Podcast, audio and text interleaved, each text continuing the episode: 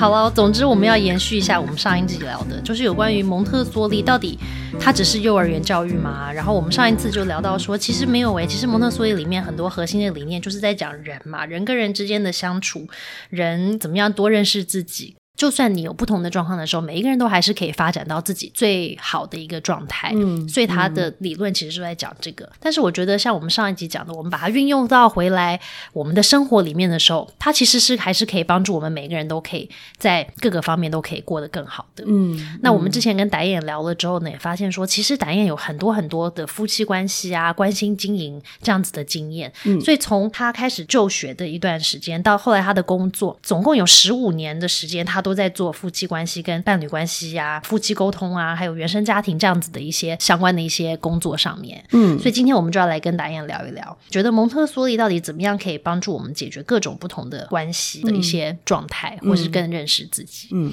那达燕来跟我们分享一下，到底为什么当初你会想要成为一个家庭教育的工作者？我想先回应一下刚刚 Cynthia 在讲蒙特梭利的这一段就是经验的时候，呃，那时候我也看了就是蒙特梭利传嘛，知道蒙特梭利他其实经历了就是世界大战，嗯，对，所以他其实一直是一个两次的世界大战，对不对？所以他其实是一个就是和平的倡议者。嗯，那其实我觉得这对于就是我们在讲关系来说是非常重要的，这也是给我很大的启发，也是我蛮。喜欢这一套哲学的地方，就是他自己倡议，因为他是个和平主义的倡议者，所以他其实是用对话来解决纷争。嗯，他不赞成用就是武力或暴力的方式来处理就是人跟人之间的关系。嗯，那这样子的表现，我觉得在就是我自己现在认识的他的幼儿教育，或者是小学教育里面，或是中学教育里面，他在很多的学习层面上面展现。嗯，对，那。我觉得这未来是可以透过我们妈很想聊，我觉得可以再跟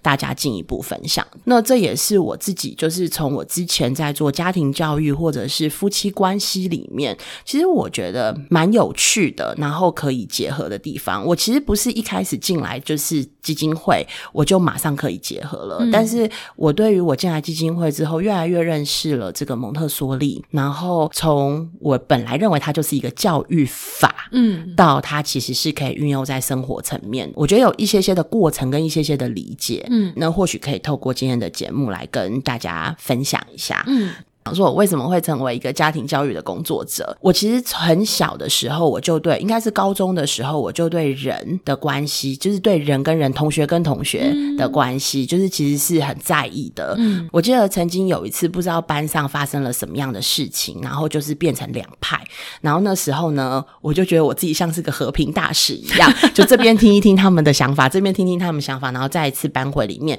就把这样子的误会给解开了。那一次，我觉得对我自己的成就感很。大，所以我就立志我自己想要成为一个就是智商师或心理师。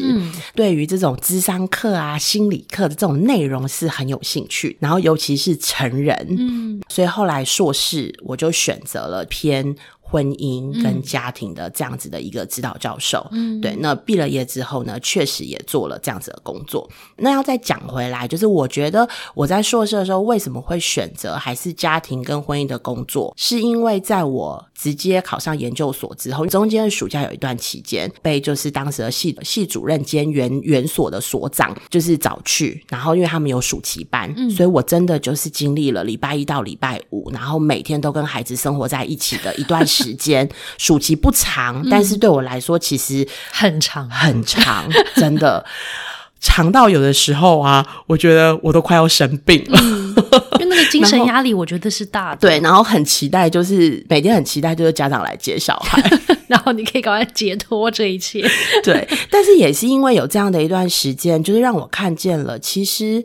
有时候孩子的问题并不是。孩子本身，嗯，其实是家长。嗯，我看了一个，就是很喜欢，就是老师，老师，然后一直，然后排队也要排第一个，然后要跟我牵手，然后常会告诉我说：“A 同学怎么了？B 同学怎么了？”就是这样的一个小孩啊，他其实就是他其实是他跟他的弟弟一起在这个园所里面，但是你可以明显的发现，就是当家长来接孩子的时候，这个姐姐是比较被忽略的。嗯。所以你你可以看出，就是为什么他那么需要你，你在意他。其实从那么小的孩子，幼稚园的孩子，你可以从他的身上看见，就是哇，他有这样子的需求，好像是源自于，当然他可能有他的特质存在，但是其实原生家庭里面对他的影响也不小。当下的这一种发现，让我决定我要去做成人工作，我要去做父母工作，我要去做夫妻工作。嗯。那你觉得，在你这十几年的经验里面啊，包括我们现在在基金会，可能你遇到的对象还真的很有很多的家长，或者是父母，还有小孩，还有老师啊。那你觉得，在这么多年的工作经验里面，你觉得在夫妻还有家庭关系里面，你听到或是看到，你觉得最多人会遇到的一些状况？我觉得，其实如果要讲状况的话，就是我觉得每个家庭的故事都不一样，就是百百种。有的夫妻会因为先生啊，总是就是自己买他自己跟小孩子的饭，因为有人外食嘛，就包回家，然后呢，就是都不买太太的饭，然后太太就觉得很委屈，怎么跟先生讲，先生就是不配合，哎，然后想说，那这样子你爱我吗？对。但是我觉得总归一句，就是我觉得每一个人在他一生当中追求的，其实都是我可爱吗？跟我有用吗？嗯，就是回归到当这个我们刚刚讲到那个例子好了，就是太太她因为先生都不帮她买便当，然后所以太太就自己诠释说：“你好像觉得我不可爱了耶，然后我没有用了，所以你都忽略我。”嗯，对，太太会是这样子的诠释。对，可是后来就是我们再带他看到，其实先生的原生家庭，嗯。连回家吃年夜饭的时候，嗯，都是例如说大伯到了，大伯家就自己吃，吃完了就把碗就自己洗掉了。他们没有在等团圆的这件事情的，连因为华人文化是我们大家年夜饭应该就是要大家都到齐了，然后一起坐着一起开动吃嘛，对不对？但后来发现，哎，好像连先生自己年夜饭，我们大家认定的这件事情的是都都是这样子呀。所以他慢慢看见这件事情之后，他就释怀了。他就是应该就是他已经。不觉得，他可能就这就是他们的习惯了，就是反正你就是自己去买，买了就是热的，然后热腾腾的你就自己吃。那当然有对话啦，先生就确实是表示说，我帮你买回来，然后就冷掉了呀。那你不如自己买热热的，这样不是对你的胃比较好吗？因为这样子的一个对话过程，或是他又看见了他自己先生的原生家庭的家里的这样子的情况，让他重新诠释了这样的一件事。所以代表哦，原来你没有帮我买，反而。是爱我的耶，因为你担心我吃冷便当，我的胃会坏掉。嗯，可是我觉得这好有趣哦，就是像你讲的刚刚那个小美眉的例子，还包括这位太太的例子，其实我们好像很容易当成人之后，或是甚至我们在小孩的时候，我们都很容易把各种的状况把它放到说，就是解读为说啊，你就是不爱我，或是我不可爱，或是我不值得爱，或是我不好等等这样子的一些解读，就是各种的情况发生的时候，我们可能自己分析理解了之后，到最后的结论都是这个，就是啊，一定。定都是我不可爱，我不值得爱啊，或是你就是不爱我啊，你就是也不想爱我。然后因为这样，我们就好受伤。对。但是当我们没有像刚刚那位太太跟她先生有这样子的一个对话，或是这样子的看到的过程的时候，我们就一直带着那个各种关系里面的那个，就是我不可爱，我不值得爱，跟你不爱我的那样子的感觉，一直这样子过我们的一辈子的人生，从小到大都会是这样觉得。可是其实偏偏这又是我们好像天生的最深层的渴望里面最渴望的，就是那个啊，就是你讲的，就是我想被爱跟想。被看到跟觉得我很可爱嘛？对对啊，就好好像很很奇怪，很矛盾呢，对不对？是啊，是啊。然后我觉得，尤其在那个过程里面，你常常会觉得有一些人真的，你会很心疼他，因为他确实他受伤了。然后当他在跟他的先生反映说，假使那个太太去跟先生反映说，我真的好难过，你为什么帮我买便当？我已经累成这样了，你不爱我了。我觉得你不爱我了，我觉得，嗯，我很难过。嗯，这种都是情绪。的字眼，嗯，但是他真实表达他的情绪啦，他确实很哀伤，他很伤心，他很难过。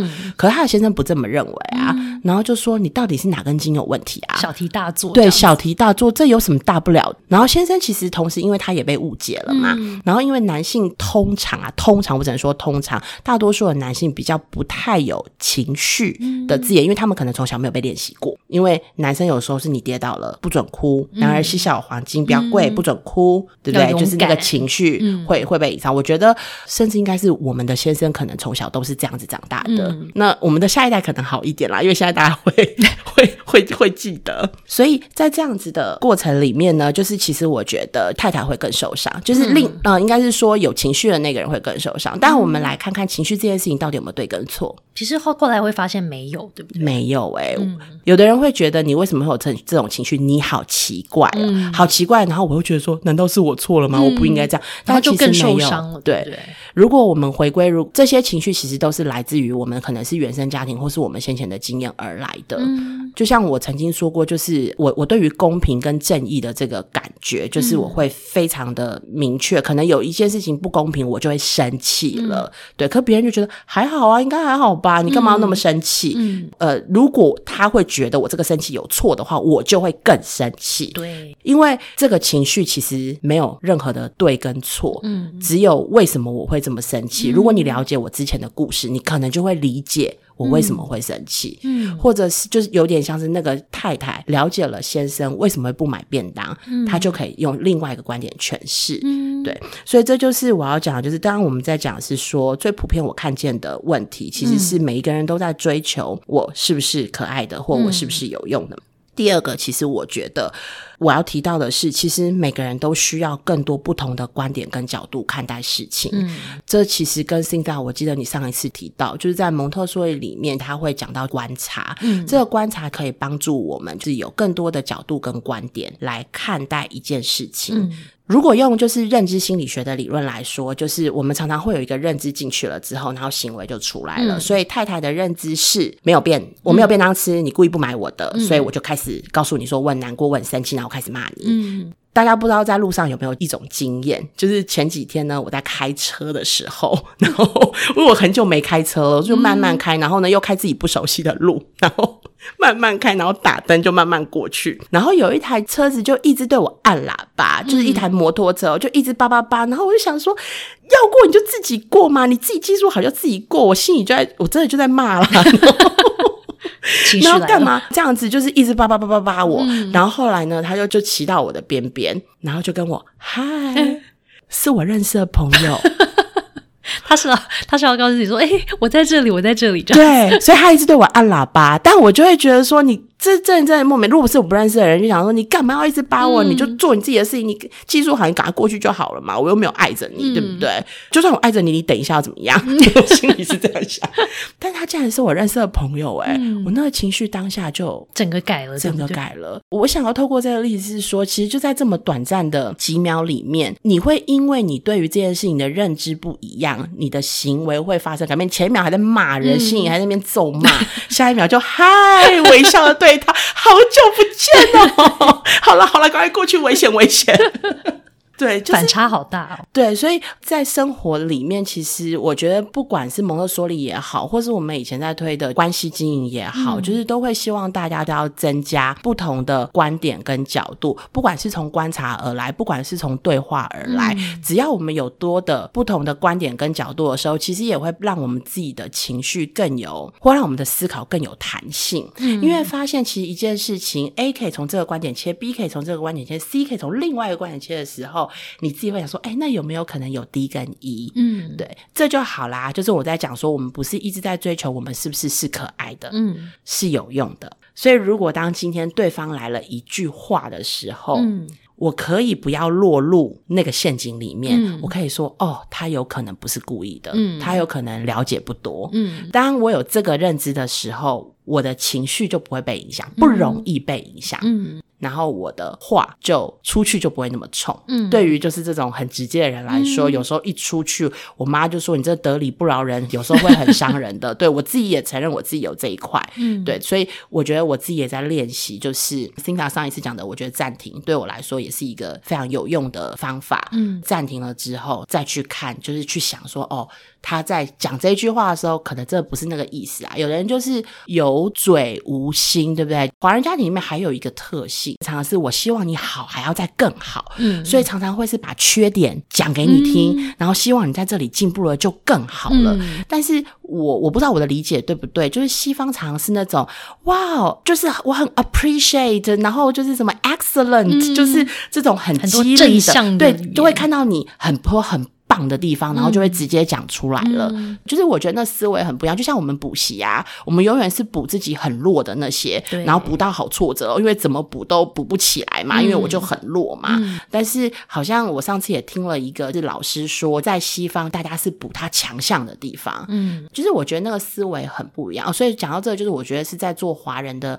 家人关系的时候，特别是这样，就是我们太不容易在话语里面觉得自己被肯定了。所以我们会在很多的行为或者是我自己的感受里面去诠释，好像他没有那么爱我。嗯，但如果今天我们可以增加更多的观点跟角度的时候，我们的想法跟认知就会有更多的可能性。那我觉得这也是会让自己比较开心的。对啊，而且我觉得人跟人的关系其实就是像展燕讲，它其实是双向的，就是我们可以试着去调理、调节我们自己的心态、心情或者是观点，但是同样我们也需要对方的一个给我们的一个沟通跟回应跟。呼应，所以我觉得，当我们有机会可以第一个可能停下来，不要被先被情绪带走，然后可能讲一些我们都会后悔的话之外，其实如果我们有机会可以跟对方做多一点的对话，跟聊一聊，说哦，对，当下我当原本我是这样子想的，然后呢，就像那个便当的例子嘛，对不对？要是这个太太永远都把这个事情闷在心里，她都没有跟她先生说她的感觉，跟她多受伤，跟她希望先生可以怎么做的话，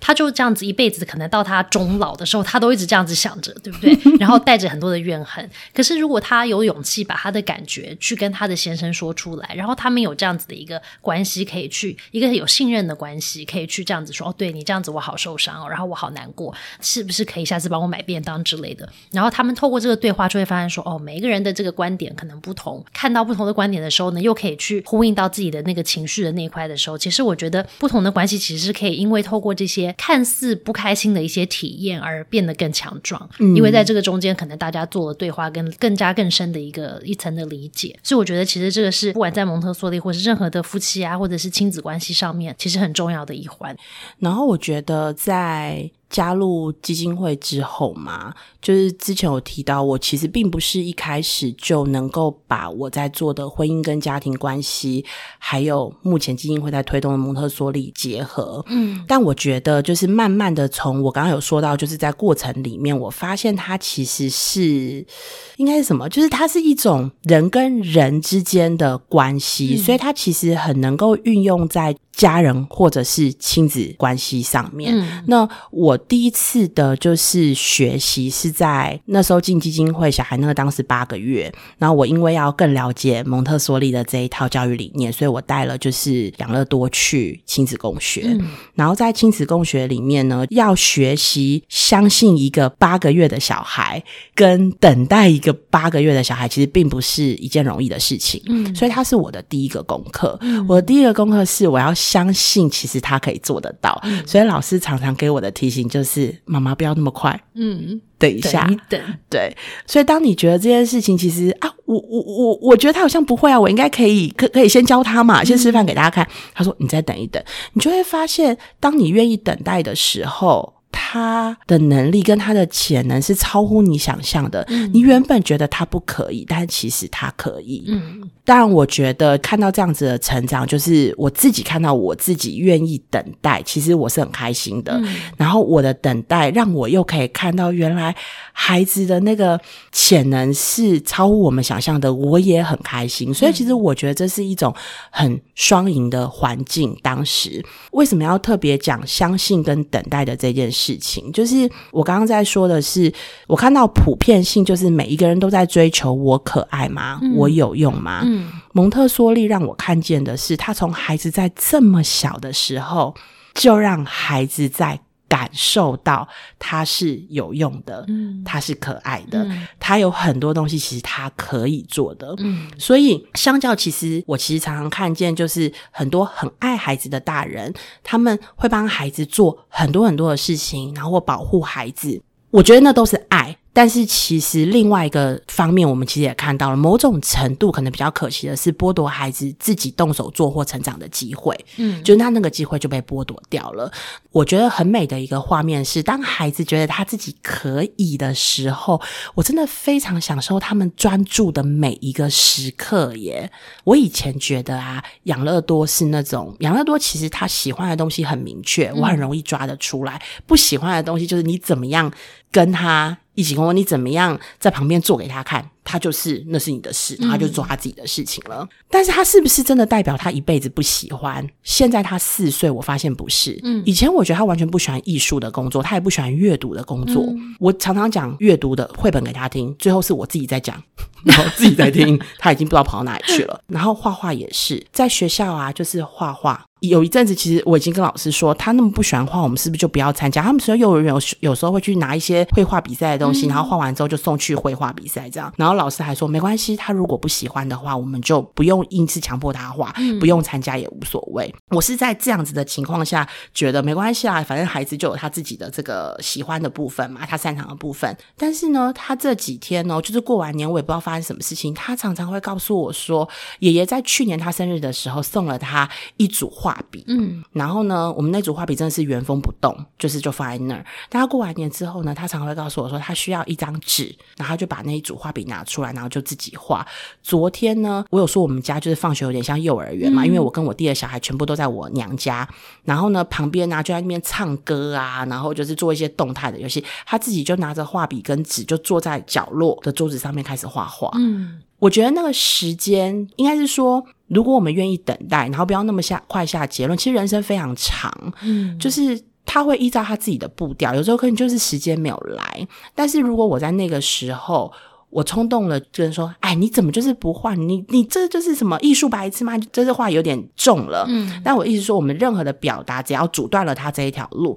很有可能他就会觉得，哦。我永远就是跟画画绝缘了，我就不会是那种有潜能的孩子。嗯，但他现在开始画了，就是我，我有时候觉得我们的等待，那个等待可能不止十分钟。你看我这个等待，可能要好几年呢。对，你看我自己心里，但我我要讲的就是说，我真的觉得他从小就在埋一个种子，是告诉孩子，是我信任你，我相信你有你的能力。然后你可以做到，嗯，我等待你。那孩子从小就会觉得，嗯，我可以耶，我有用，嗯，就这个东西是我觉得很美的部分。然后我也非常欣赏，就是这一个理论或是人生哲学的地方。我们常常看见了以前在处理成人的问题。所有的感觉都是事出有因的，那个因可能就是真的很早很早以前，我们当时很多四五十岁的人来，可能我觉得他们在社会上有一定的地位了，他们发现他们有人生的课题，所以他们来寻找答案。然后在这个年代的人，其实很多家里都有可能不止，就是哦，大概四五个兄弟姐妹，或是十个。嗯，他们的成长过程里面最长的其实就是忽略。嗯，父母不是故意忽略他的，是真的因为孩子太多了，所以不小心，就是他如果是中间的孩子，他很有可能就不是那么被重视。嗯，所以他们来自于是他们人生的那个缺的那个部分，所以他在很多关系里面，不管是亲子关系或者是夫妻关系里面，就会。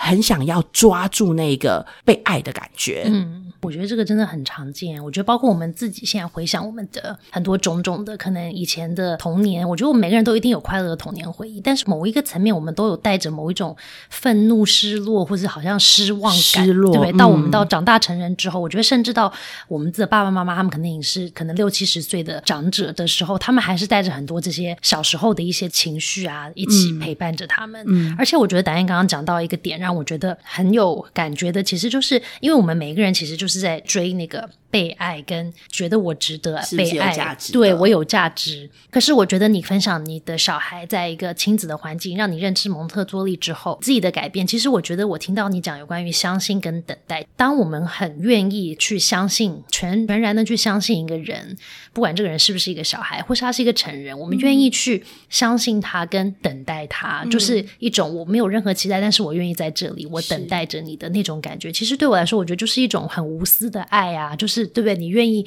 相信我跟等待我，不管我会发生什么事哦，你都在这里。我觉得那个对于我自己听来说，我就会觉得对啊，那个就是一种一种很大很大的爱。嗯，所以我觉得这个是为什么我跟达燕觉得蒙特梭利在我们的生活里面，其实他真的已经脱离了像我们虽然我们自己的小孩接受蒙特梭利教育，但是他为什么对我们来说好像超越了教育方法或者是教室，而是他可以融入到我们的生活，或者是我们的家庭跟我们各个人际的关系，或者是甚至公司。关系、伴侣关系、各种关系里面，其实讲到最后，人跟人之间就是在追求互相理解、跟互相爱、跟相信嘛。很多这些接纳，都是我们一直一辈子都在追求的。嗯，对，所以我觉得今天跟达燕聊了之后，其实最被疗愈的其实是我，因为我就会听到很多有关于对我的原生家庭、我自己跟我的小孩，我们各种的关系里面，我们到底在找什么？其实，在育儿或者是不管我们有没有小孩的这个人生里面，其实我们就是透过各种体验去经历这一些，去看到说我们对我们的确是有被爱的需求。那在这个追爱跟找爱的过程里面，我们体验到了什么？跟我们经历了一些什么？但是最终要记得，我们就是要回归爱啊，回归爱我们的身边的人，跟爱我们自己，跟更爱我们自己多一点。这个其实很重要，因为常常我们都会忘记，就会觉得说哦，对我爱我的小孩，我爱我的先生，我爱我的爸妈，但是我到底有没有很爱我自己？我们也要给我们自己等待跟相信的那那一块。我我始终相信，就是我们要先爱我们自己，我们要把我们自己过得好，嗯，我们才有能力去爱身边的人。对，总之今天这一集充满满满的爱。那也是我，我也要真要提一下哎，我们这个经历三个月之后的妈很想聊啊。那天我突然发现说，妈很想聊竟然出现在 Apple Podcast 台湾的家庭与儿童的排行榜的前三名哎，所以我觉得也要在这边感谢一下大家的听友们，给我们满满的爱，一直支持我们，一直在听我们的妈很想聊。我跟导演本来就是很爱聊，只是我们聊来聊去都不知道我们到底是不是在聊大家需要听，或是真的很想听的话，因为反正都是我跟导演自己想要聊的，所以真的欢迎大家鼓起勇气。要跟我们对话一下，欢迎从我们的 IG 呢 follow 我们，然后在你的 IG 动态或是 po 文里面啊，分享一些我们讲到了哪一句话，或者是有哪一集让你感到最有感的，记得要 tag 我们，妈很想聊，不然我们就看不到。所以跟我们分享一下，说你到底喜欢哪一些点，喜欢听哪一些议题。呃，如果你是刚开始收听妈很想聊的朋友，我们也有一个听众大调查的问卷，连接呢都在我们的节目页面中，希望大家可以花个短短三分钟的时间，可以让我们更认识你。我们就不能再聊下。去了，因为又要再多不知道多久，所以妈很想聊，要下次再见喽，拜拜，拜拜。